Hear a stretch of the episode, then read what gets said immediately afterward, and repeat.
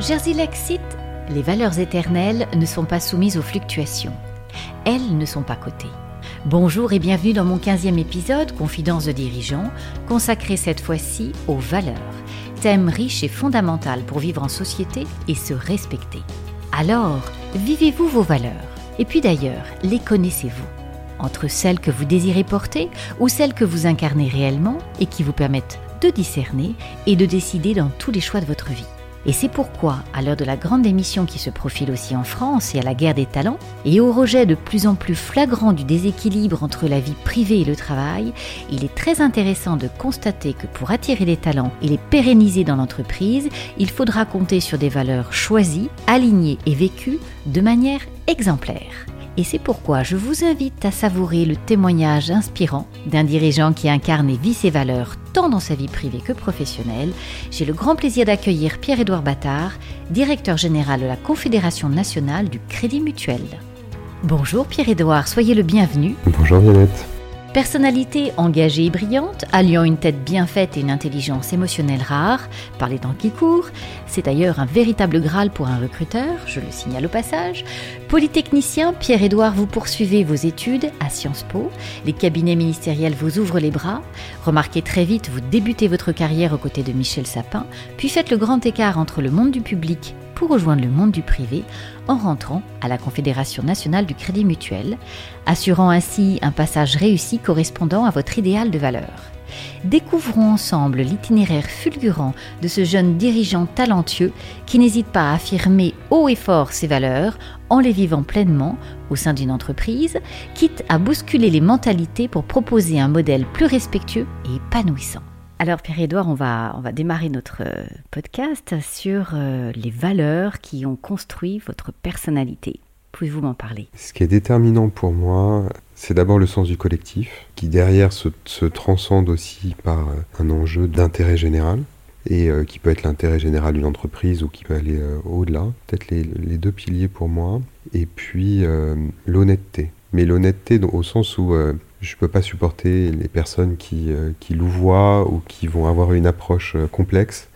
Quand on construit ensemble, quand on dialogue, quand on travaille ensemble, si chacun est transparent sur ses contraintes, on trouve des solutions. En fait, vous recherchez l'authenticité. Exactement. La transparence. Quels étaient vos rêves d'enfant? Enfant, je ne sais pas. Ce que je sais, c'est que à 18 ans, je voulais être riche et rouler en Ferrari. Puis à 20 ans, je me suis rendu compte que c'était absolument pas ce qu'il me fallait et que j'avais plutôt envie de changer le monde et d'être utile à la société. Et ça, ça s'est fait par des rencontres et, euh, et puis un engagement associatif qui a été euh, déterminant. Qui vous a inspiré vos choix euh, d'études, notamment pour Polytechnique et, et Sciences Po après?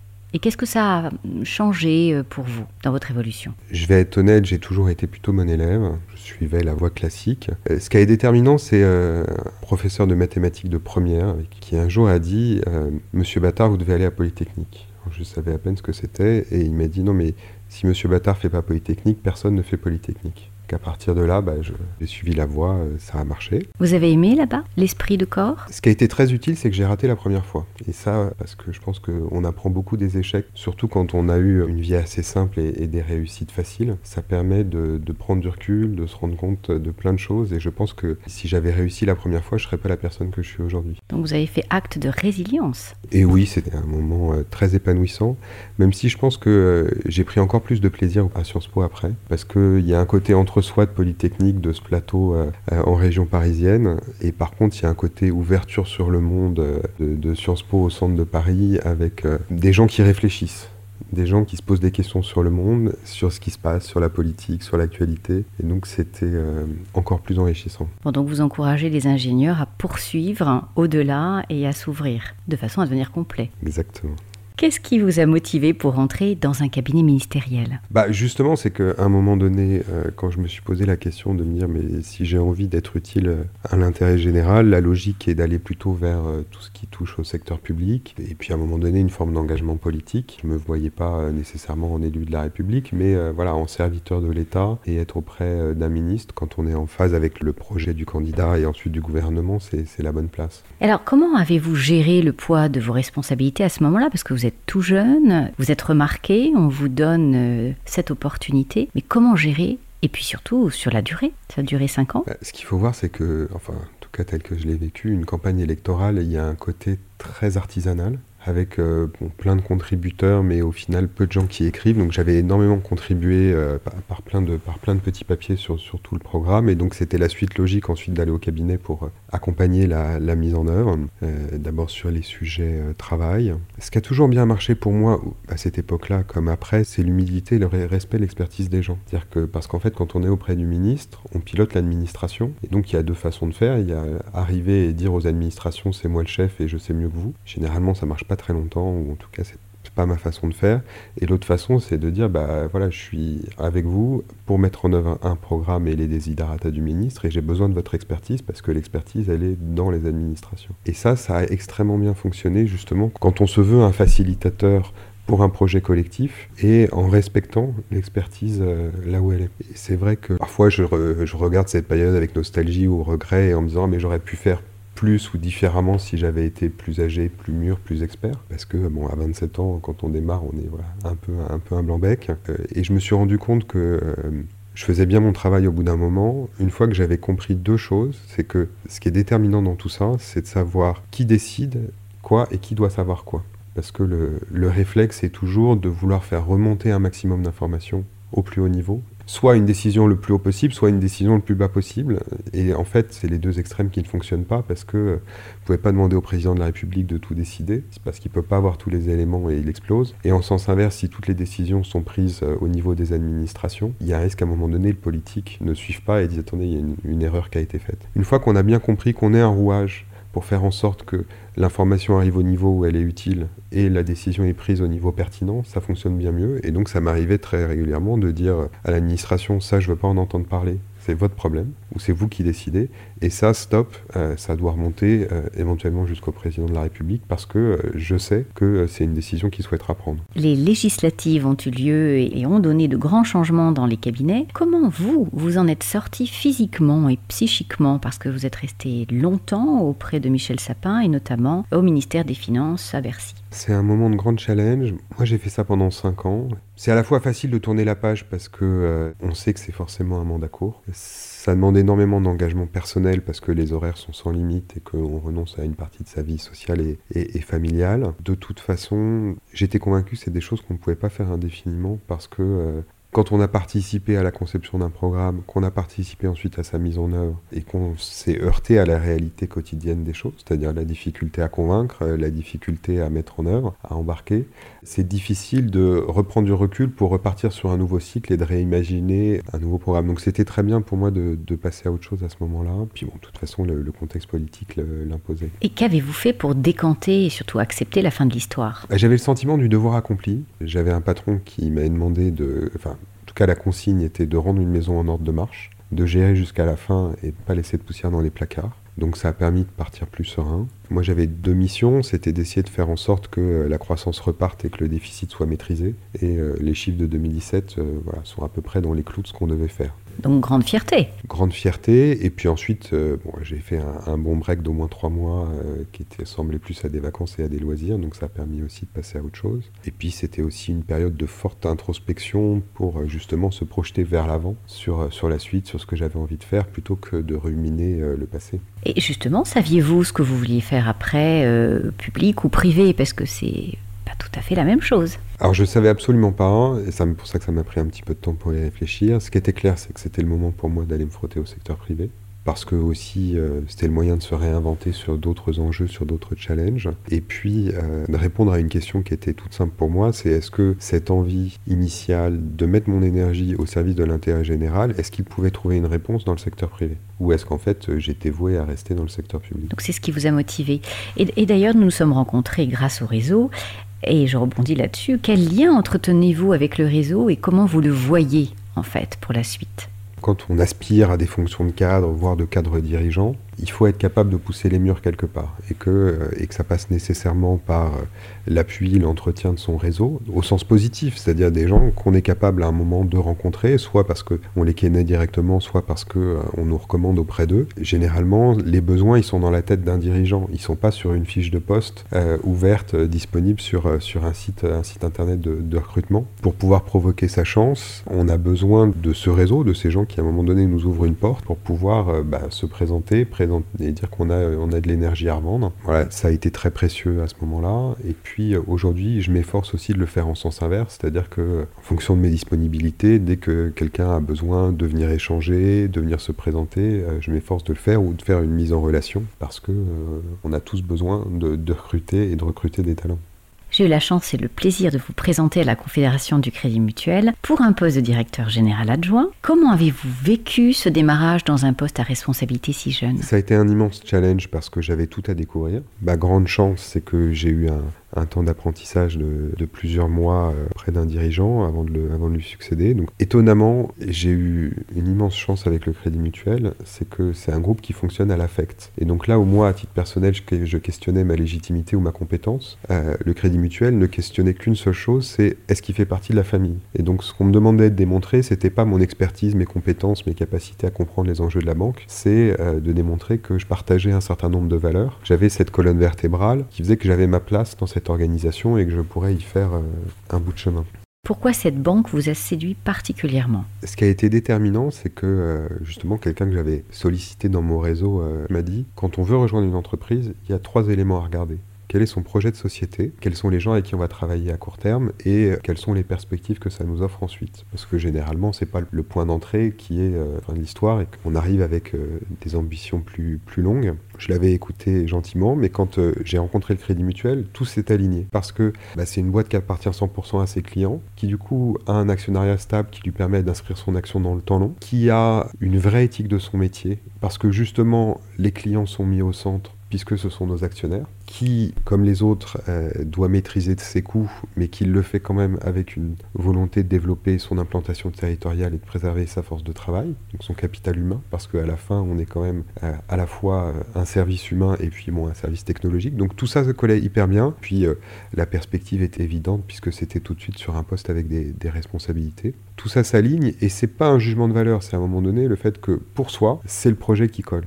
Mais très rapidement, vous passez du statut de directeur général adjoint à celui de DG. Ça, c'était pas complètement prévu euh, au départ. Euh, effet de surprise, j'ai relevé le défi. J'ai aussi relevé le défi grâce à un collectif. Le gros de mon boulot pendant euh, les premiers mois, ça a été d'organiser mes équipes. D'abord de choisir euh, une adjointe euh, qui me complétait et de talent, et puis ensuite de restructurer une équipe de direction euh, autour de moi en m'appuyant sur des talents historiques, des talents de la maison que j'ai promus et puis des nouveaux talents de l'extérieur. Et en fait, j'étais très pressé parce que j'avais l'impression qu'il fallait aller très vite. La réalité a fait que bah, il a fallu prendre un petit peu de temps parce qu'on ne déplace pas des personnes euh, de manière euh, aussi simple. Et heureusement que j'ai pris ce temps parce qu'il fallait le temps de la réflexion. Et c'est grâce à ce collectif que ensuite tout est devenu beaucoup plus simple. Ils, ont été eux-mêmes surpris parce qu'ils avaient plutôt une pratique d'un management plus décisionnel et directif, alors que euh, je m'efforce justement de m'appuyer au maximum sur mon comité de direction pour dire maintenant on est une équipe de direction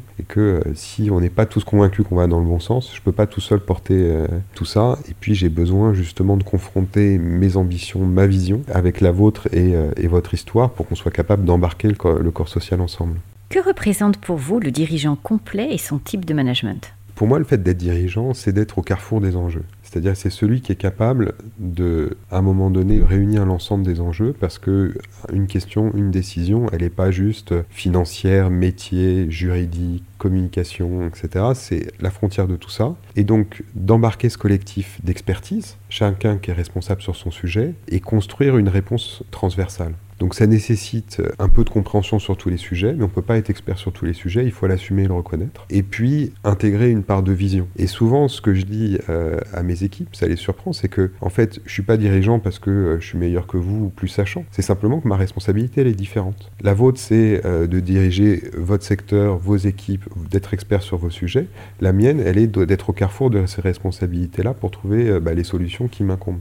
Et donc on est complémentaires parce que je pourrais pas faire leur job. Et euh, bon, peut-être que pourrait faire le mien, mais en tout cas, euh, voilà. Donc vous êtes plutôt dans un management collaboratif.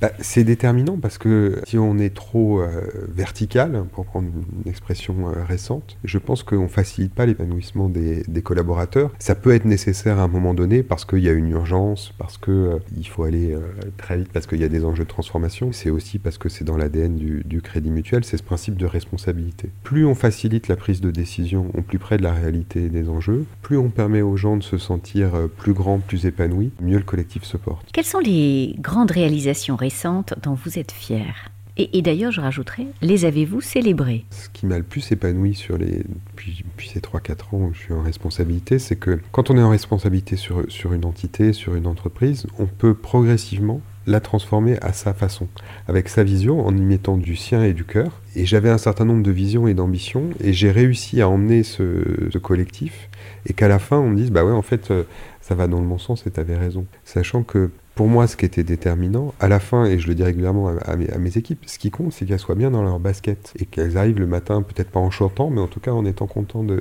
venir. Ma plus belle réussite, c'est que euh, d'avoir réussi à faire progresser les indicateurs de climat social au sein de ma boîte et de l'avoir redressé dans les équipes où là, ça allait mal parce qu'il y avait des risques psychosociaux, parce qu'il y avait une forme de mal-être. Et ça, c'est ma vraie réussite. Enfin, finale, je veux dire, c'est presque la sanction de mon travail. C'est comme ça que je m'évalue à titre, personnel. Et puis l'autre élément dont je suis assez content, c'est que, euh, sans le savoir, j'avais un peu anticipé sur le Covid en cherchant, euh, c'était évidemment une pratique ailleurs, mais ça l'était pas chez nous, de mettre en place du télétravail, un management plus bienveillant, plus confiant. Et on avait mis deux ans à travailler là-dessus. Et justement, quand le Covid est arrivé, en un claquement de doigts, on a pu renvoyer tout le monde chez soi. Ça s'est extrêmement bien passé parce que tout le monde était équipé, parce que les gens étaient prêts et euh, on n'a pas eu de rupture dans la continuité d'activité. Michel Sapin et vos anciens collègues, et nouveaux d'ailleurs, ne tarissent pas d'éloges sur vous. À votre avis, qu'est-ce qui les ont marqués Ou qu'est-ce qui les marque? C'est difficile de, parler pour les autres, mais euh, mon, surnom de, début de cabinet, euh, c'était Superman, parce que j'avais ce côté couteau suisse, parce qu'un cabinet, c'est une petite équipe, et donc il faut être capable de se retrousser les manches. Et donc j'étais capable de me saisir de tous les sujets, parce qu'à un moment donné, il fallait bien que quelqu'un s'en occupe, et puis de chercher à conduire un projet, à animer des équipes et à trouver des, des solutions. Et c'est vrai que ça a été une expertise qui était très utile, y compris maintenant dans mon boulot parce que euh, bah, ça oblige à à la fois prendre de la hauteur et en même temps être, euh, comme je le disais, au carrefour des sujets et, euh, et d'être capable aussi bien de discuter avec des gens qui s'occupent de communication qu'avec des juristes, avec des experts métiers, et puis de rassembler tout ce petit monde-là pour trouver une solution. Comment gardez-vous la tête froide, cette persévérance et cette bonne humeur au quotidien? À partir du moment où on est convaincu qu'on n'a pas la réponse à tout et que ça marche que ensemble et que euh, c'est euh, dans l'énergie, dans le savoir-faire, dans l'expertise des équipes qu'on puisse d'ensemble des solutions et puis qu'à la fin ça marche et que ces équipes sont satisfaites, euh, c'est un driver extrêmement fort. Je trouve que c'est plus difficile aujourd'hui après le Covid et, la distance qui a été prise. Trouve que ça, c'est des points sur lesquels j'essaye de travailler parce que le, les habitudes qui ont été prises entre, le télétravail, les réunions en visio, fait qu'on perd beaucoup d'informels et donc, euh, alors que souvent cet informel, c'est aussi quelque chose qui alimente le moteur euh, émotionnel.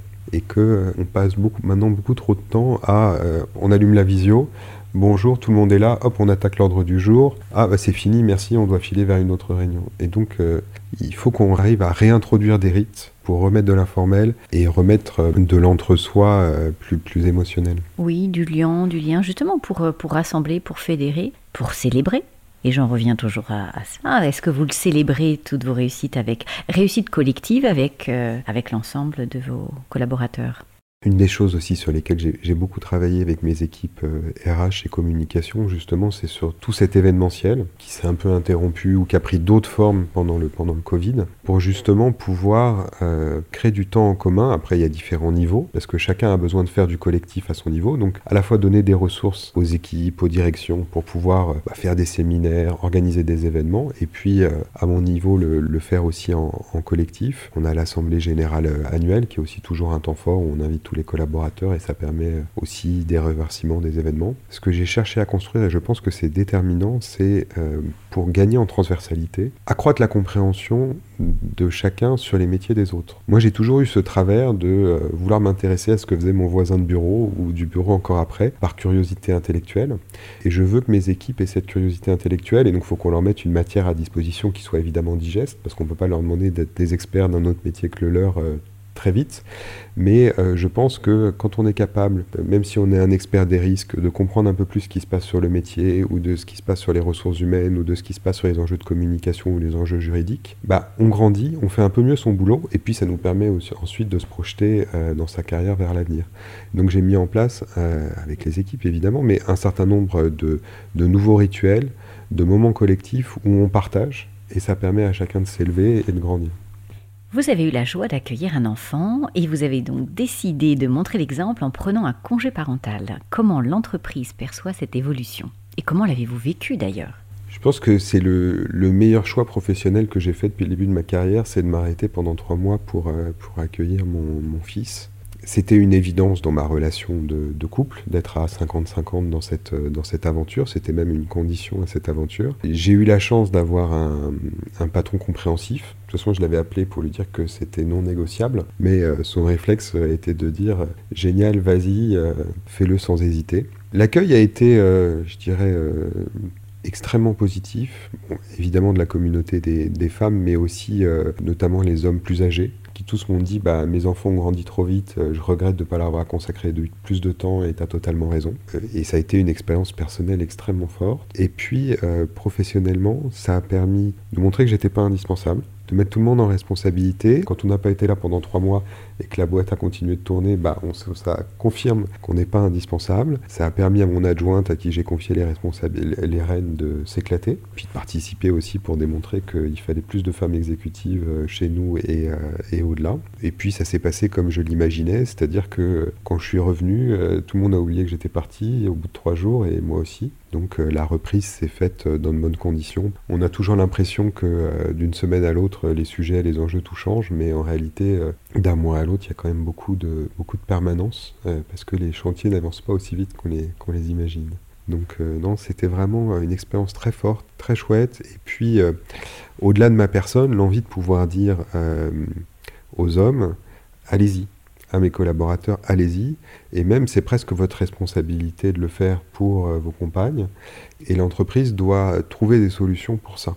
Euh, donc je trouve ça très chouette que le gouvernement précédent ait augmenté la durée du congé paternité euh, légal. Je pense qu'il faudra réussir à aller plus loin. Pour moi, c'était plus facile parce que voilà, j'avais les moyens de prendre de, m'arrêter pendant trois mois. Je peux comprendre que ça n'est pas le cas de, tout le monde, mais euh, je pense qu'on doit tendre vers ça, de façon à ce qu'à un moment donné, une parentalité soit pour l'entreprise un moment à gérer, des solutions à trouver, mais pas une question de femme, euh, une question presque non genrée, parce que bah, aujourd'hui, euh, quand un homme annonce qu'il va être père, on lui tape dans le dos et puis on passe à autre chose. Euh, une femme, on a l'impression que c'est un problème à gérer. Donc il faut que ça soit identique dans les, deux cas, en tout cas du point de vue de l'entreprise. Je pense que ça facilitera beaucoup de choses sur la, prise de responsabilité et la carrière des, femmes.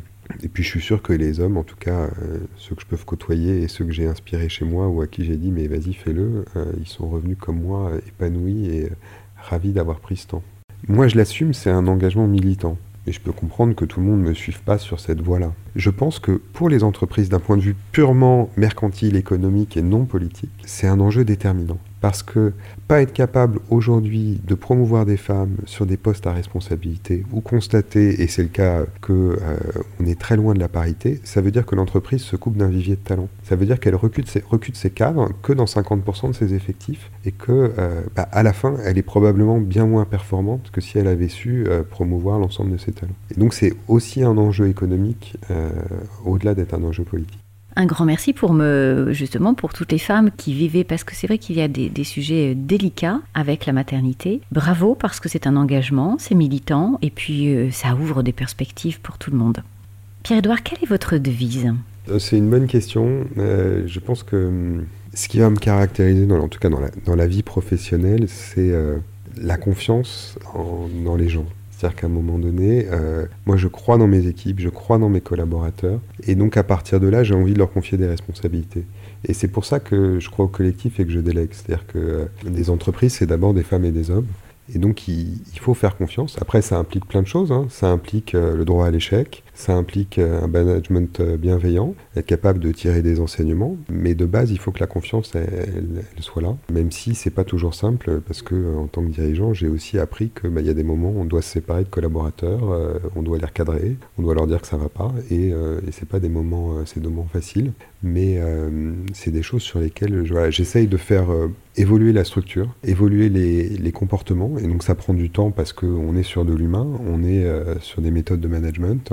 Mais euh, grâce à une super DRH, euh, on a mis plein de choses en place pour justement faire évoluer ces pratiques ne plus être dans euh, quelque chose de très vertical avec un management visuel parce que je veux mes équipes pour leur taper sur le crâne, mais au contraire, je fais confiance, je délègue, j'accompagne et puis je mets en place aussi beaucoup de feedback. Enfin, en tout cas, ce que j'ai découvert, c'est que les gens ne se parlent pas. Ça a pu arriver qu'on vienne me voir en me disant mais avec cette personne, là, ça va pas du tout, il faut qu'on s'en sépare. D'accord, mais tu lui as dit?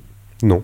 Tu as fait au moins un entretien annuel où tu as formalisé le fait que ça n'allait pas Non. Bah, en fait, non, on va pas séparer de la personne. Euh, tu vas, euh, en étant accompagné par l'équipe RH, lui parler et puis voir si on est capable d'avancer, de construire des solutions. Puis bon, si ça fonctionne pas, on se séparera peut-être. Pierre-Edouard, merci beaucoup pour cette conversation authentique, chaleureuse. Ça fait extrêmement plaisir d'entendre un dirigeant qui considère les équipes et qui a un idéal fort.